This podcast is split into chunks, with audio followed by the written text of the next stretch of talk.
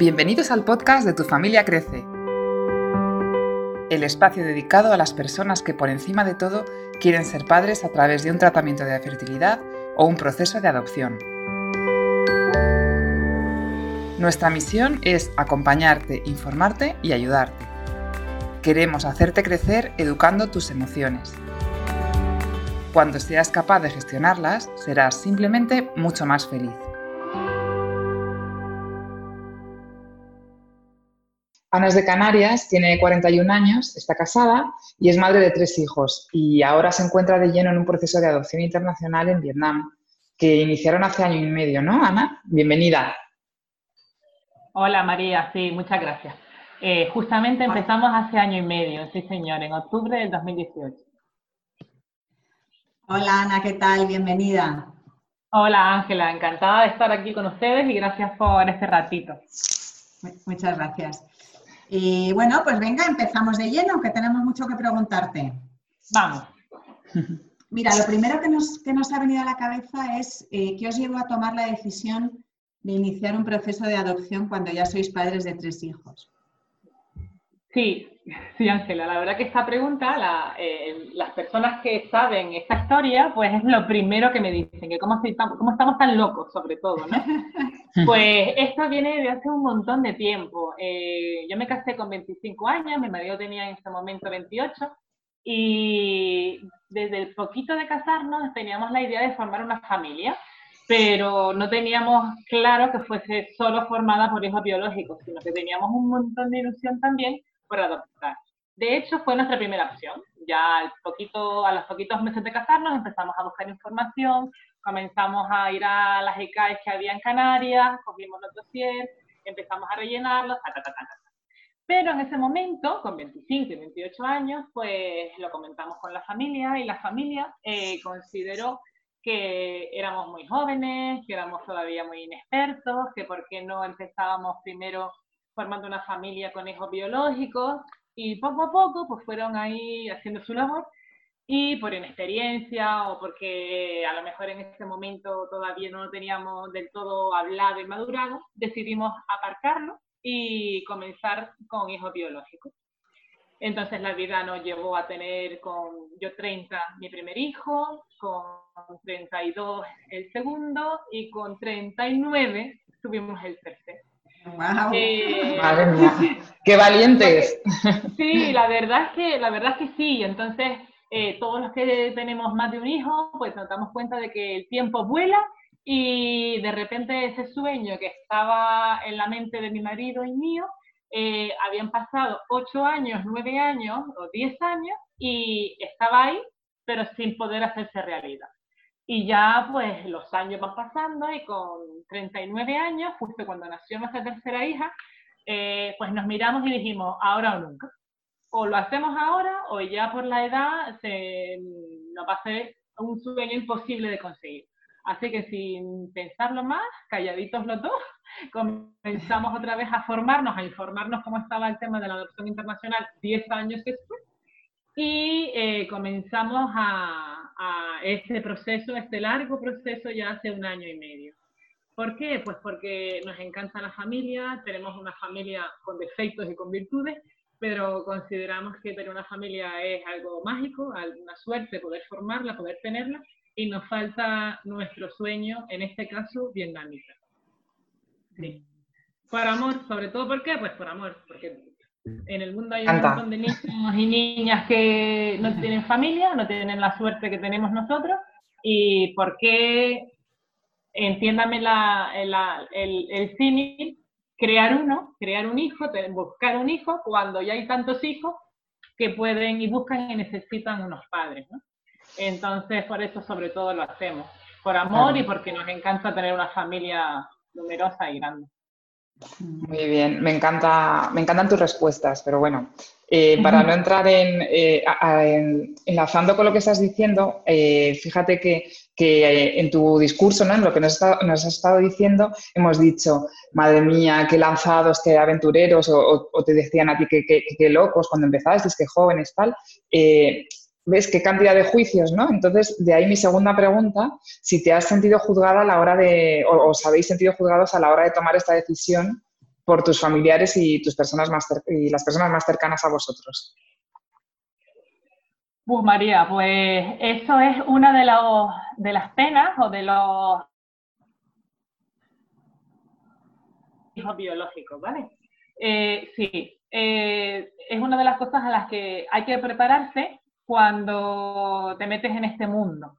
Eh, no todos te van a juzgar, van a cuestionar tus motivos y hay gente que no lo va a comprender y gente cercana, claro está, familia, amigos, eh, que no, no, solo no lo comprenden, sino que incluso no lo comparten, ¿no? Y es una, un aspecto que, gracias a haber cumplido los 40, pues me afecta menos que de lo que me pudo afectar cuando tenía 25. Pero sí, la gente cuestiona, la gente no comparte y la gente intenta quitarte la idea de la cabeza, pues que por sus creencias, por sus falsos mitos, por lo que se oye de, de, de los fantasmas del mundo de la adopción, eh, se centran en, en los ISIS malos que pueden pasar en la vida y se quedan ahí. Entonces, pues sí, me he sentido y nos sentimos juzgados y, y, no puedes compartir tus ilusiones y tus alegrías de la misma manera que lo pude hacer, por ejemplo, con mis hijos biológicos. Es así. Mm. Oye, eh, escuchándote, pienso, si, si, desde los veintipico eh, tenéis tú y tu marido esta, este deseo que habéis tenido silenciado o seguís teniendo silenciado por, ser más concretas todo este tiempo, ¿dónde has encontrado apoyo a persistir con tu deseo mentalmente hablando? Pues mira, Ángela, eh, una de las fortalezas principales es ya la, madurez que mi marido y yo tenemos. Necesitamos menos la aceptación del entorno, ¿vale? Ya lo tenemos tan claro, tan madurado y tan deseado que ya con su ilusión y la mía, y ahora mismo compartida con mis hijos biológicos, que ya con eso nos llena y nos sobra. Eh, luego, sí es verdad que mi familia y la familia de mi marido mm, no conocen esta información, pero mis núcleos de amigos muy cercanos pues algunos sí que se han alegrado, ¿vale? No todos, no todos lo han compartido con la misma ilusión, pero algunos sí. Entonces, entre mi, núcleo familiar nuclear y la suerte de que tengo varios núcleos de amigos, algunos también eh, me manifiestan su ilusión y están con nosotros, pues ya con eso, pues nos llega bastante, ¿no? Y luego hay un aspecto súper importante que, que, me está ayudando un montón, sobre todo a mí, porque es un, un grupo de WhatsApp, que mi marido pasa bastante de los grupos de WhatsApp, eh, encontré, gracias a personas que pasan por el mismo proceso que yo, de adopción internacional, un grupo eh, de familias que están en diferentes momentos de la adopción.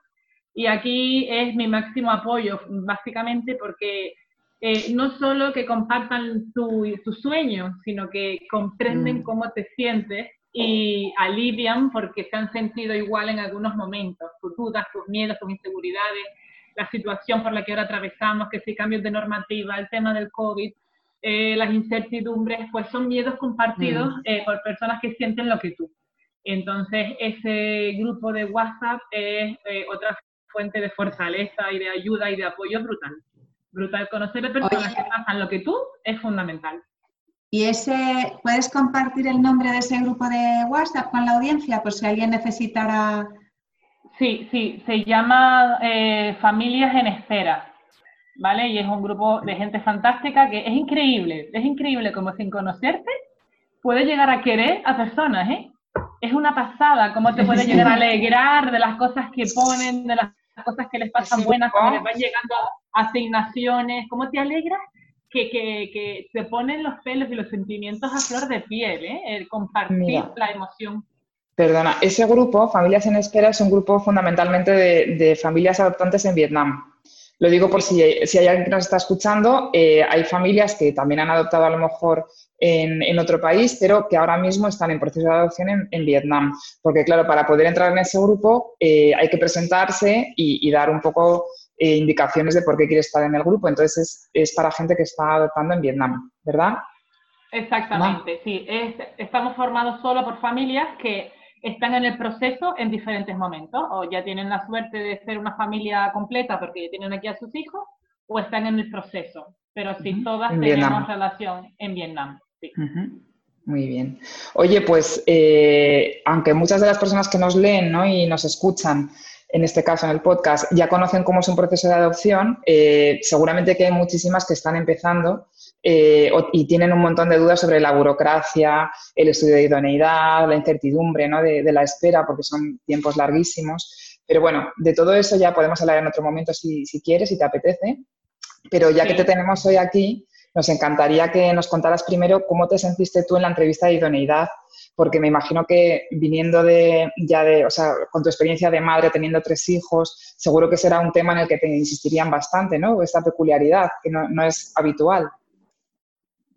Sí, sí, sí, exactamente. Miren, el proceso, como bien dices, puede llevar otro capítulo aparte, pero no me pareció tan duro el tema de la burocracia, porque al fin y al cabo son papeles y los papeles se consiguen en, menos tiempo de lo que, del, que uno se piensa, pero sí que es verdad que me hubiera gustado saber para el estudio de idoneidad que en las primeras sesiones que, en las que te entrevistas con la psicóloga o la...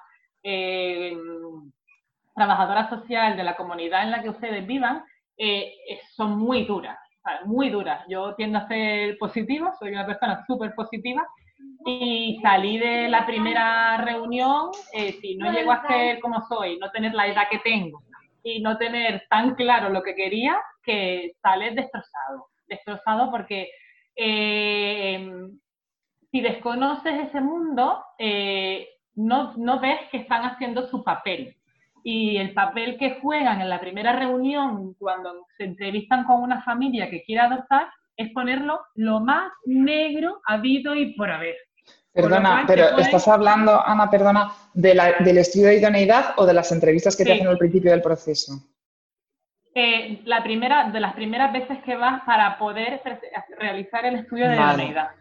Aquí, cuando fuimos las primeras veces para comenzar con el estudio, eh, si solo te quedas con la primera vez que vas, ya no vuelves.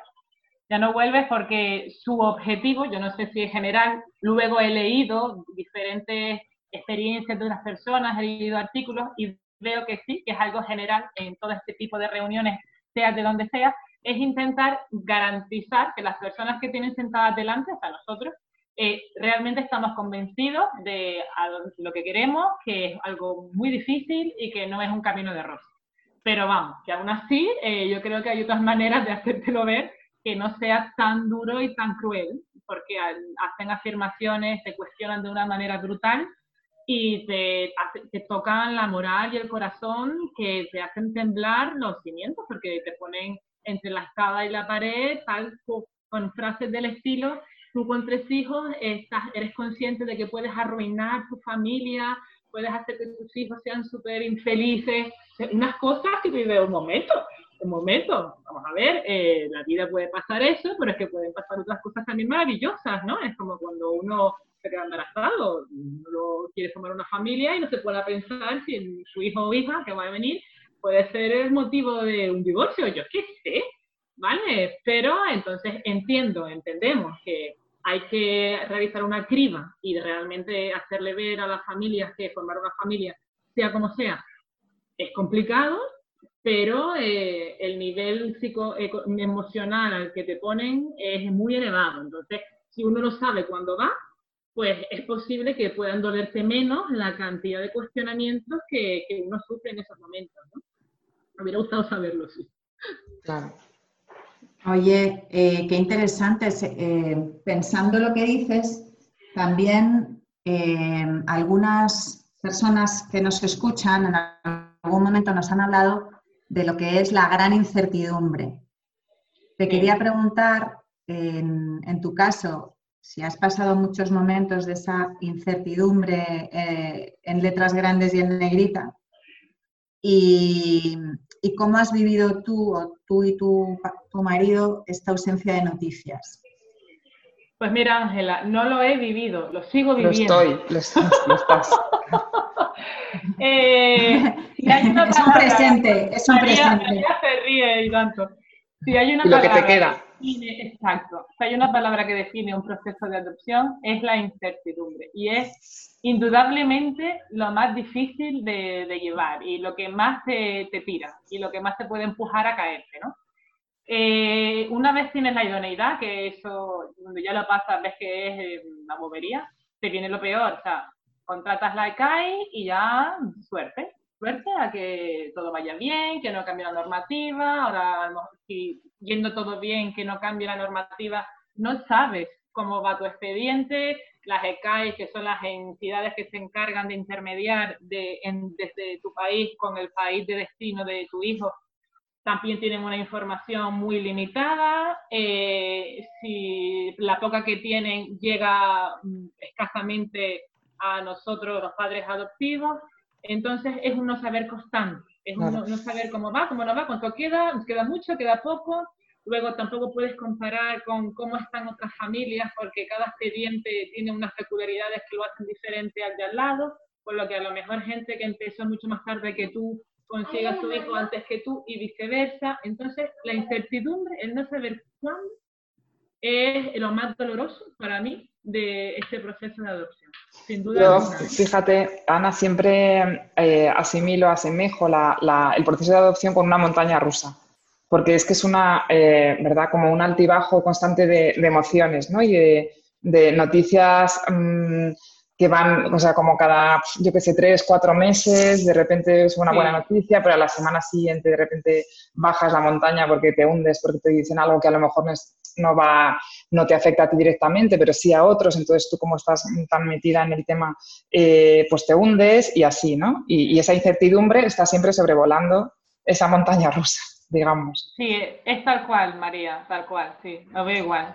Hmm. Oye, y, bueno, pues enlazado también con esto, tú conoces la maternidad biológica por, por, los tres hijos que ya tienes y ante esta próxima maternidad a través de la adopción, imagino que te surgirán nuevos interrogantes, ¿no? ¿Te estás preparando de alguna manera? cómo es, por ejemplo, cómo será el encuentro. Eh, mm, ya sé que cuando vas a tener un hijo biológico, pues tampoco sabes la primera vez cómo va a ser el, parto, ¿no? Pero, pero en este caso igual, eh, ¿te estás preparando de alguna manera para, no sé, nuevos interrogantes que te hayan surgido en este proceso diferente? Sí, mira, lo primero que me ha encantado sentir, María, es eh, miedo. Cuando uno se queda embarazada por primera vez, qué será, qué no será, lo haré bien, sabré hacerlo, eh, ser una buena madre, ser un buen padre, lo haremos bien, afectará el matrimonio, seré capaz de llevar las noches en vela. Esos miedos que todos tenemos cuando tenemos un hijo biológico eh, me están pasando otra vez. Con lo cual es algo que, que me hace sentir muy feliz porque eh, en la sociedad en la que vivimos pues hay muchos mitos y muchas, muchas falsas creencias de biológico por encima que el adoptado, son de segunda y tal. Y yo a día de hoy estoy sintiendo los mismos miedos que, o, parecidos, porque no son exactamente los mismos, pero, sí, pero siento la inseguridad que sentía cuando me quedé embarazada las tres veces que he tenido un hijo. Eh, no, lo haré bien, no lo haré bien. Cuando llevo el segundo eh, hijo biológico, mm, sabré llevar dos, eh, será mucho trabajo, será menos, sabremos poder como familia. Cuando llegó el tercero, pues em, ya tengo otra edad, a ver si va bien el embarazo, si no va bien, a ver si nos cuadramos la familia de cinco. Y ahora tengo miedos también, eh, los mismos, de sabremos llevarlo bien, familia de seis, y añado unos nuevos miedos. ¿Cuáles? Eh, ¿Seré capaz de ser igual de exigente y rigurosa con las normas con mi niño adoptado? Un miedo que sé que tengo que conseguir superar y superar el miedo a desconozco la vida anterior que mi hijo ha tenido con respecto a, antes encontrarme a mí como madre. Entonces, ese miedo de, ¿y si sufrió? ¿Y si lo pasó mal? Y yo me voy a poner aquí poniéndole unas normas muy firmes y al niño le hago recordar unas cosas que no quiero que recuerde. Miedos que me vienen de no conocer su vida anterior hasta, hasta formar parte de mi familia, ¿no? Luego también, si me formo, hay que formarse, por ejemplo. Eh, yo soy una persona que si las cosas duelen mucho, eh, tiendo a callarme. Y me dado cuenta, gracias a leer el libro de adopción, artículos, gracias a estar de familias en espera, que es súper importante eh, tener, entablar una relación súper abierta con nuestro hijo o hija adoptada en relación a sus orígenes, a su vida anterior, por doloroso que pueda ser para mí o para él o para ella, es muy importante que él sienta que tiene otra familia, o tuvo otra madre, otro padre, que puede ser que tenga hermanos, que sea algo abierto, ¿no? Entonces, sí que es muy importante formarse psicológicamente para ver cómo podemos afrontar la mochila que puede o no traer nuestro niño, según la edad que tenga, mayor o menor esa mochila, pero sí sobre todo a ver que hay ciertos temas que todos los padres de hijos adoptivos tenemos que afrontar y es su, su vida, su vida anterior y sus orígenes, ¿no? Entonces, sí, esto lo he aprendido durante el proceso. Antes, la verdad es que no me lo había planteado, incluso hasta pensaba que podía ser hasta bueno que se olvidara que no hablar tanto de su madre biológica. Y me he dado cuenta de que era un gran error. O sea, que sí, hay que formarse y sí hay que leer y sí hay que estudiar. Sí. Bueno, estudiar no, pero leer, sí. Sí. sí, la verdad es que ese tema, ese tema eh, ha ido evolucionando mucho a lo largo del tiempo en, cuanto a la adopción, eh, porque antes se tendía eso, a ocultarlo, a decirlo cuando ya fueran mayores, y claro, con el tiempo se ha ido viendo pues, que eso es contraproducente y no generaba más que, sentimientos encontrados y negativos para, tanto para el hijo eh, adoptado como por los padres. Entonces sí que ahora en la formación que se da a los padres, desde que inician un proceso de lo que tú has hablado, ¿no? Eh, en el estudio de idoneidad y todo lo anterior, eh, cómo se inculca a los padres que, esto tiene que ser algo con muchísima claridad, transparencia hacia el niño, eh, siempre adaptándolo a la edad del menor, ¿no? porque dar la información justa eh, siempre mm, respondiendo a lo que te pregunte el niño, nunca dando más información de la que te reclama, para que él poco a poco vaya asimilando, según la edad que tenga, eh, esa información y lo vaya, mm, lo vaya como asumiendo como algo, algo que forma parte de su vida. Entonces eso le va a generar una, seguridad que va a hacer que luego el niño pues vaya aceptando, se enfrente luego a la adolescencia, por ejemplo, que es un proceso, es un momento que también podemos hablar en otro momento, eh, duro para un niño que fue adoptado, porque porque es, un, es, un, momento ya para cualquier adolescente duro, pues a estos niños eh, pues se les suma ese vacío, ese, ese tiempo que han estado sin, que muchos niños no tienen datos, ¿no? Pero bueno, eso ya, entonces es muy importante lo que dices, que eh, siempre que esté presente eso, que el niño sepa de dónde viene con eh, respeto a sus orígenes, exactamente, y que se sienta bien por, por, por, ser adoptado y que en casa su, su familia adoptiva respeta profundamente a, su familia biológica. Exactamente, que no somos enemigos, sino exactamente. Claro. Eh, fíjate que, que, yo escuchándoos eh, intuyo que la, al final la madurez es un grado, o sea, no es lo mismo ser papás de un niño adoptivo con veintipico, treinta y pico, que ser papás con cuarenta y pico. Tengas o no tengas descendencia previa. No, es lo mismo enfrentarte a esa situación con, una determinada madurez que, te da la vida, ¿no? porque al final somos un cúmulo de experiencias las personas, independientemente de, de los miedos que podamos desarrollar, obviamente, porque somos sensatos y, y si no tuviéramos esos miedos, pues eso sería un problema.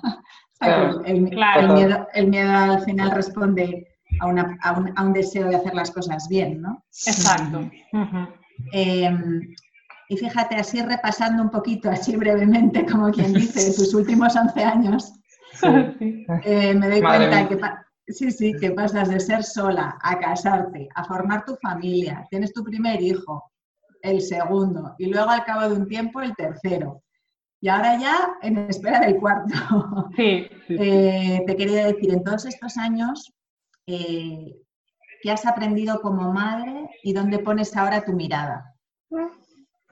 Pues he aprendido como madre que nos equivocamos un montón, que no hay un, un libro que nos, nos diga las respuestas adecuadas, pero que es lo más, para mí, eh, es estupendo. Tener una familia es algo maravilloso, aunque me equivoque una y mil veces, al día siguiente tienes toda la ilusión por hacerlo mejor, por intentarlo y por, por formar personitas eh, felices y, alegres, ¿no? Pero eh, sé que no es fácil ser madre, no es fácil tener una familia, pero que tampoco nadie te pide que seas perfecto, ¿vale? Que muchas veces eh, hoy en día las exigencias que tenemos en el mundo familiar, social, profesional, nos hacen pensar que tenemos que hacerlo todo de 10 y no.